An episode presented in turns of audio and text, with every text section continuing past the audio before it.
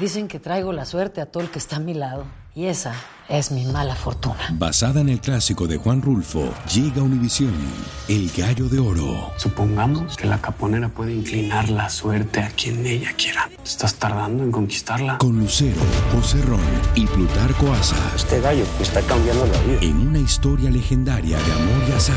No trates de cambiarme, no lo vas a lograr. El Gallo de Oro, lunes a viernes a las 9 por Univisión.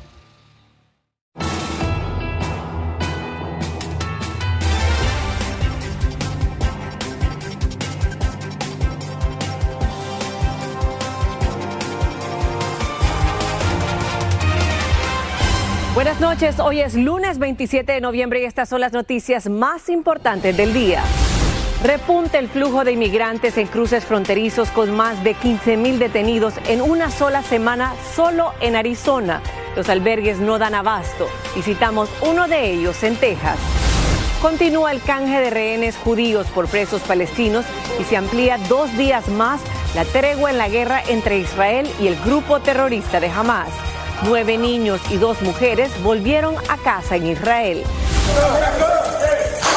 Revelan imágenes del trágico arresto de un hombre que apuñaló a dos personas y se acuchilló cuando la policía fue a detenerlo. Millones de consumidores pasaron el día comprando por Internet, aprovechando las rebajas del Cyber Monday. Las ventas alcanzaron al menos 12 mil millones de dólares. Comienza la edición nocturna. Este es su noticiero Univisión, edición nocturna con Maite Interiano. Muy buenas noches, iniciamos la semana muy bien informados. A esta hora les cuento que el cese al fuego en la guerra en Tierra Santa se extendió dos días más tras la liberación de otro grupo de rehenes israelíes, entre ellos varios menores secuestrados por terroristas de Hamas a cambio de presos palestinos. Más adelante ampliaremos esta información, pero antes vamos con información del cierre de dos cruces fronterizos ante la creciente llegada de inmigrantes para pedir asilo. Eagle Pass, el corredor más transitado por indocumentados en 2022, cerró completamente el tránsito en uno de los dos puentes y Lukeville, Arizona, convertida ahora en popular ruta migratoria, redujo el tráfico vehicular. Entre tanto, los albergues no se dan abasto para alojar a tantos inmigrantes. Marlene Guzmán eh, se encuentra en vivo en uno de ellos y nos tiene el siguiente reporte. La desinformación parece ser la responsable de las recientes olas migratorias que se han registrado en Texas y Arizona, haciendo que una detrás de la otra avancen las interminables caravanas de migrantes. Los rumores que siempre hay, que iban a cerrar este 30, dijeron, pues. ¿Y por eso está viniendo? Por eso está viniendo la gente. En Texas, una vez los migrantes son procesados por inmigración, su segunda parada es un albergue en San Antonio, de donde decenas de familias no han podido moverse en días ante la falta de dinero y quién lo recibe en este país. Esperaremos que en cualquier momento nos ayude Dios a salir de aquí. También a su suerte está este migrante y su familia que no tienen la menor idea de cuándo seguirán su rumbo. Nos llegamos ayer y no sabemos porque no tenemos plata para nuestro destino. En las mismas están decenas de adultos solos que, como Alejandro Gallardo, llevan hasta una semana pasando día y noche a la intemperie. Y cuando llegamos aquí nos encontramos la realidad que todo esto está full y que tenemos que dormir en la calle. Aún así, continúan llegando a diario cientos y cientos de migrantes a este refugio, como Angelis, que junto a tres menores, este lunes hacía fila para tener un lugar donde pasar la noche más tranquila, pues en el centro de procesamiento no lograron conciliar el sueño ante lo saturado que estaba. Tuvieron que dormir de tres personas en una colchoneta para no dejar a nadie afuera por el frío. El panorama es el mismo o peor en Lookville, Arizona, una de las zonas más azotadas por los incesantes flujos migratorios. En esta frontera, familias con niños llevan días aguantando el frío, esperando a ser trasladados a un centro de procesamiento, una espera que se hace eterna para esta madre. No pensamos que iban a pasar así. No pensamos hacerle sufrir. Esta situación fuera de control ha obligado a aduanas y protección fronteriza a disminuir sus operaciones en uno de los puentes internacionales de Arizona. Ante la necesidad de reasignar a sus agentes aduanales a procesar a migrantes, la misma medida aplicaron en Eagle Pass, cerrando hasta nuevo aviso el tránsito vehicular por el puente 1 de México a Estados Unidos. Marlene, ¿y cómo van a pasar la noche todos esos migrantes que fueron puestos en libertad condicional?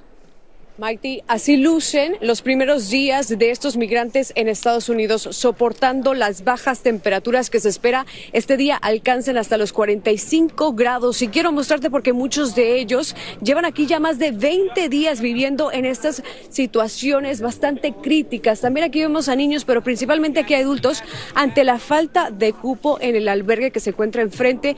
Muchos de ellos incluso se han tenido que retirar de esta zona porque también autoridades locales han llegado hasta acá a pedirles que se muevan de aquí, ya no los quieren tampoco aquí. Es realmente bastante duro lo que está pasando estas familias, tampoco tienen comida, eh, mucha gente que les está ayudando por fortuna. Esta noche duermen con la esperanza de un mejor mañana. Regreso contigo, Mighty, a los estudios. Sin duda alguna hay un mejor futuro, la triste realidad la que están viviendo y bueno, esperemos que puedan encontrar un lugar donde descansar en los próximos días. Gracias, Marlene, por ese reporte en vivo a las afueras de un refugio en San Antonio, Texas.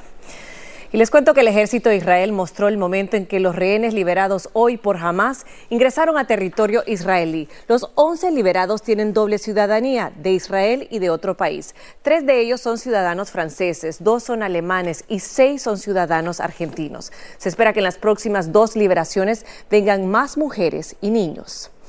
Y precisamente continuando en este tema, Israel y Hamas acordaron hoy en extender la tregua a dos días más, lo que permitirá liberar a más secuestrados. Hamas ya liberó a 69 rehenes, incluyendo 51 mujeres y niños. Y en esta guerra que comenzó con el ataque de Hamas a Israel el 7 de octubre, las mayores víctimas son los niños, como nos cuenta Guillermo González. Entre todas las liberaciones que han ocurrido como resultado del acuerdo entre Israel y Hamas durante el cese al fuego pactado, el regreso a casa de los niños ha sido sin duda lo más emotivo. Abigail Idan cumplió sus cuatro años en poder de sus secuestradores. Su liberación es uno de los símbolos de la gran tragedia humana que viven decenas de familias destruidas durante los ataques del 7 de octubre. Emily fue otra de las menores secuestradas por Hamas. Este es el momento en el que la pequeña de nueve años corre a los brazos de su padre. Desde el 7 de octubre la creyó muerta, pero finalmente se reencontraron. En algunos casos los terroristas liberan solo una parte de las familias secuestradas. Uno de los pequeños fue liberado, pero su madre sigue en poder de Hamas. To release a young child without a parent That is the most inhumane thing to release a daughter and for the mother to stay in captivity. Once again, that is a, another manifestation of what we're dealing with. These people are heartless, these people are depraved. Otros corren con mejor suerte. Este es el momento en que la familia Schneider se reúne de nuevo en un hospital de Israel. Los pequeños Aviv y Raz, de 2 y 4 años, junto a su madre, Doron, fueron liberados tras 52 días de permanecer secuestrados a manos de los terroristas.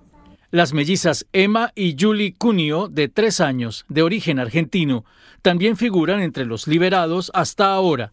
Varias otras personas de ese país siguen en cautiverio.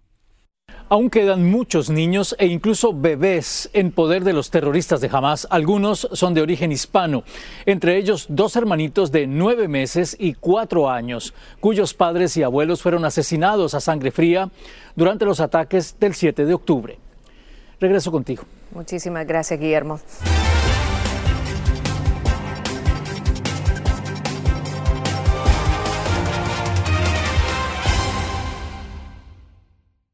Solo es el principio.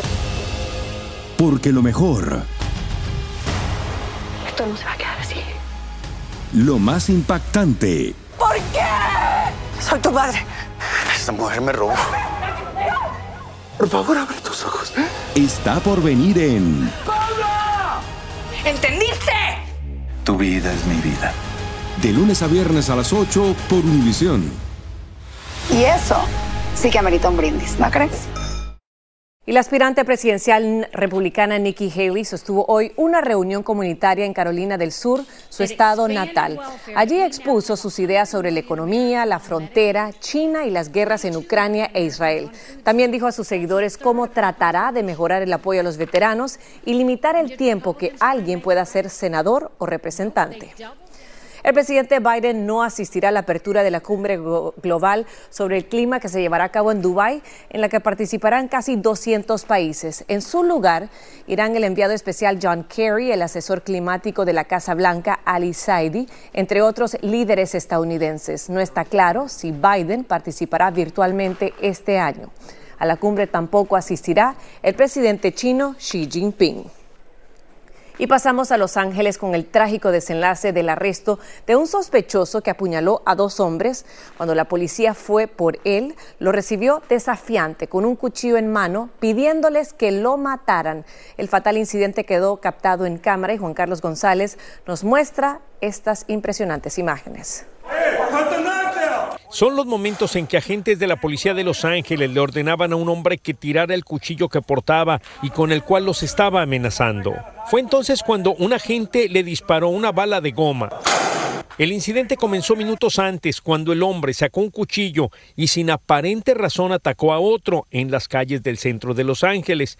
Esta es una de las versiones del por qué lo atacó. Él vino a ver si calificaba para un teléfono del gobierno y al parecer no calificaba para el, teléfono. Entonces él se molestó y se subió a su apartamento. De ahí dicen que creen que agarró el cuchillo y vino y acuchilló al que vendía los teléfonos. Agrega que también apuñaló a otra persona que trató de intervenir. Posteriormente, el hombre que fue identificado por la policía como Lok Duong subió de nuevo a su apartamento y fue ahí cuando la policía lo confrontó. Los agentes trataron de inmovilizarlo con pistolas taser. De acuerdo al informe oficial, el hombre de 67 años de edad les decía a los policías que lo mataran. Repentinamente comenzó a apuñalarse a sí mismo en el estómago y cayó al suelo, explica la capitana Kelly Muñiz. Fue ahí cuando los agentes se acercaron a él y le brindaron los primeros auxilios. Uno de los trabajadores de este edificio nos confirma que la persona que supuestamente ocasionó este incidente vivía precisamente aquí y que nunca había dado problemas.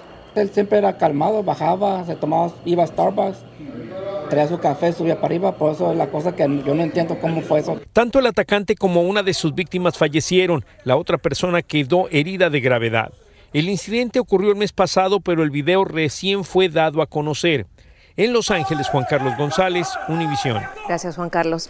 Y queda poco tiempo para comprar grandes rebajas por Internet en el famoso llamado Cyber Monday. Este es considerado el día de mayor ventas en línea en el año.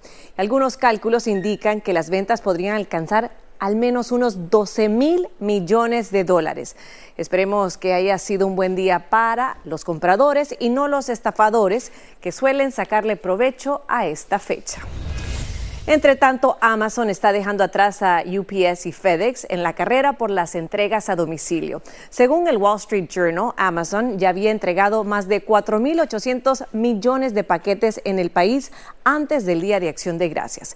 Y se espera que esa cifra aumente a unos 5.900 millones a finales del año pero Amazon aún no ha superado a FedEx y UPS en las entregas a escala mundial.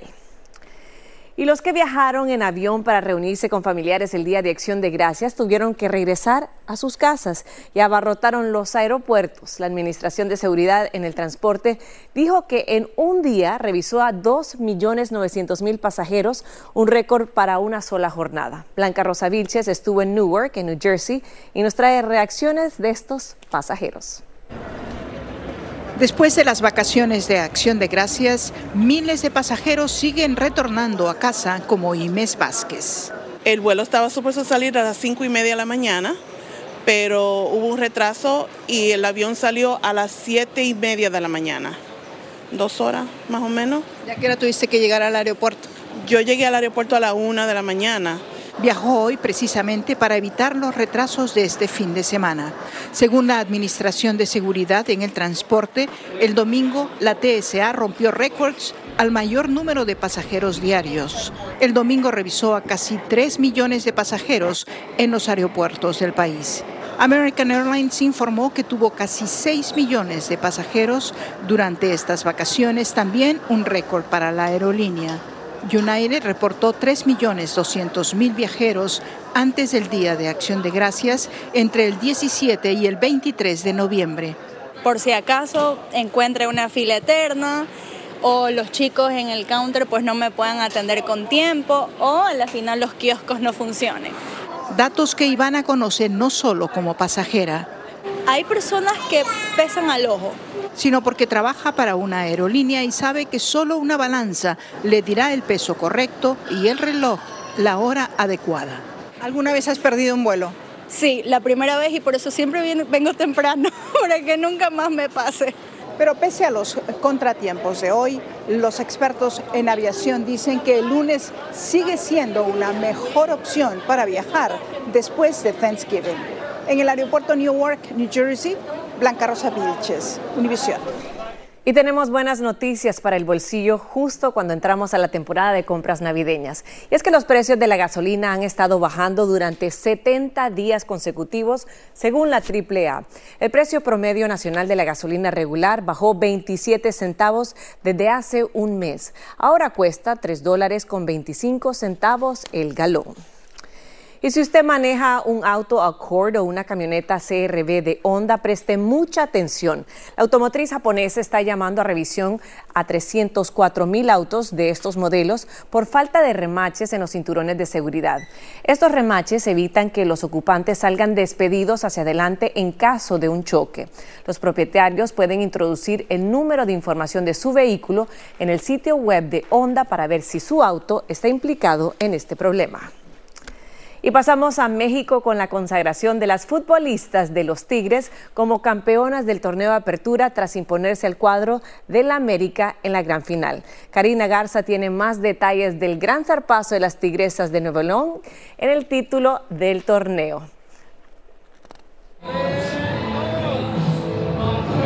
Un verdadero ambiente de fiesta es el que se está viviendo en estos momentos en el estadio universitario, donde equipo de Tigres Femenil se ha coronado como campeonas del torneo de apertura 2023 en contra de las Águilas del América. Con un marcador final de 3 a 0, hoy en este lugar las Amazonas se convierten en el equipo más ganador en la historia del fútbol mexicano de la Liga Femenil desde el 2017 que se instauró. Y este partido las Águilas del América no lograron remontar el marcador del viernes pasado en el Estadio Azteca. Hoy con un partido 0 a 0, pero un marcador global de 3 a 0, se coronan como las campeonas y las más ganadoras en la Liga del Fútbol Femenil aquí en México. Muchísimas gracias Karina y felicidades a ellas. Y les cuento que una variante del COVID se triplica en los nuevos cálculos de los Centros de Control y Prevención de Enfermedades y representa ya el 8,8% de todos los casos en el país. Eso significa que una de cada 10 nuevas infecciones corresponden a la variante BA.2.86 de coronavirus. La mayor parte se presentan en el noreste del país, mayormente en Nueva York y New Jersey. Hablemos ahora del trastorno afectivo estacional, un tipo de depresión que puede ocurrir durante los cambios de estación, lo cual altera nuestros ritmos cardíacos con menos exposición al sol. Aquellos que sufren un trastorno afectivo estacional lo sienten en el otoño y el invierno. Ocurre entre 1 y 10% de los estadounidenses y es más común entre mujeres y personas que viven en climas más fríos. Características ambientales, los días se sienten más cortos, hace más frío y se vuelve más oscuro antes. Algunos síntomas del trastorno afectivo estacional son similares a la depresión, pero pasan cuando llega la primavera. Sentirse decaído, desmotivado, cambios en el apetito, cambios en el sueño y pérdida de energía. Estas son las recomendaciones. Utilizar lámparas de luz que imitan la luz exterior 20 minutos cada mañana. Coma alimentos ricos en vitamina D como salmón, setas, huevos, pan fortificado, leche. Autoridades peruanas quemaron más de 19 toneladas de droga, incluidas cocaína y marihuana, confiscadas en diferentes operativos durante este 2023. Es la cuarta quema más grande en la historia del país. El gobierno dijo que este año se han destruido más de 770 laboratorios de drogas, 65 pistas de aterrizaje clandestinas y que han desmantelado 115 organizaciones clandestinas. Y en Panamá, grupos indígenas bloquearon carreteras hoy para exigir que la Corte Suprema falle que es inconstitucional el contrato Ley 406 entre el Estado y Minera Panamá. Por cuarto día consecutivo, dicha Corte está analizando las demandas de inconstitucionalidad de este contrato minero. Por su parte, varias empresas mineras dijeron que demandarán a la República de Panamá.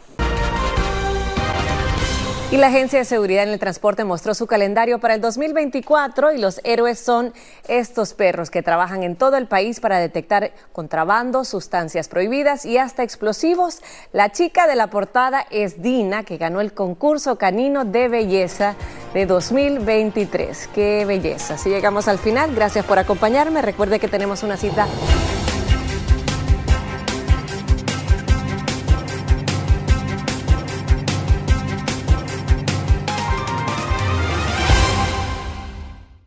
Lo mejor, lo más impactante, está por venir en Tu vida es mi vida. De lunes a viernes a las 8 por Univisión.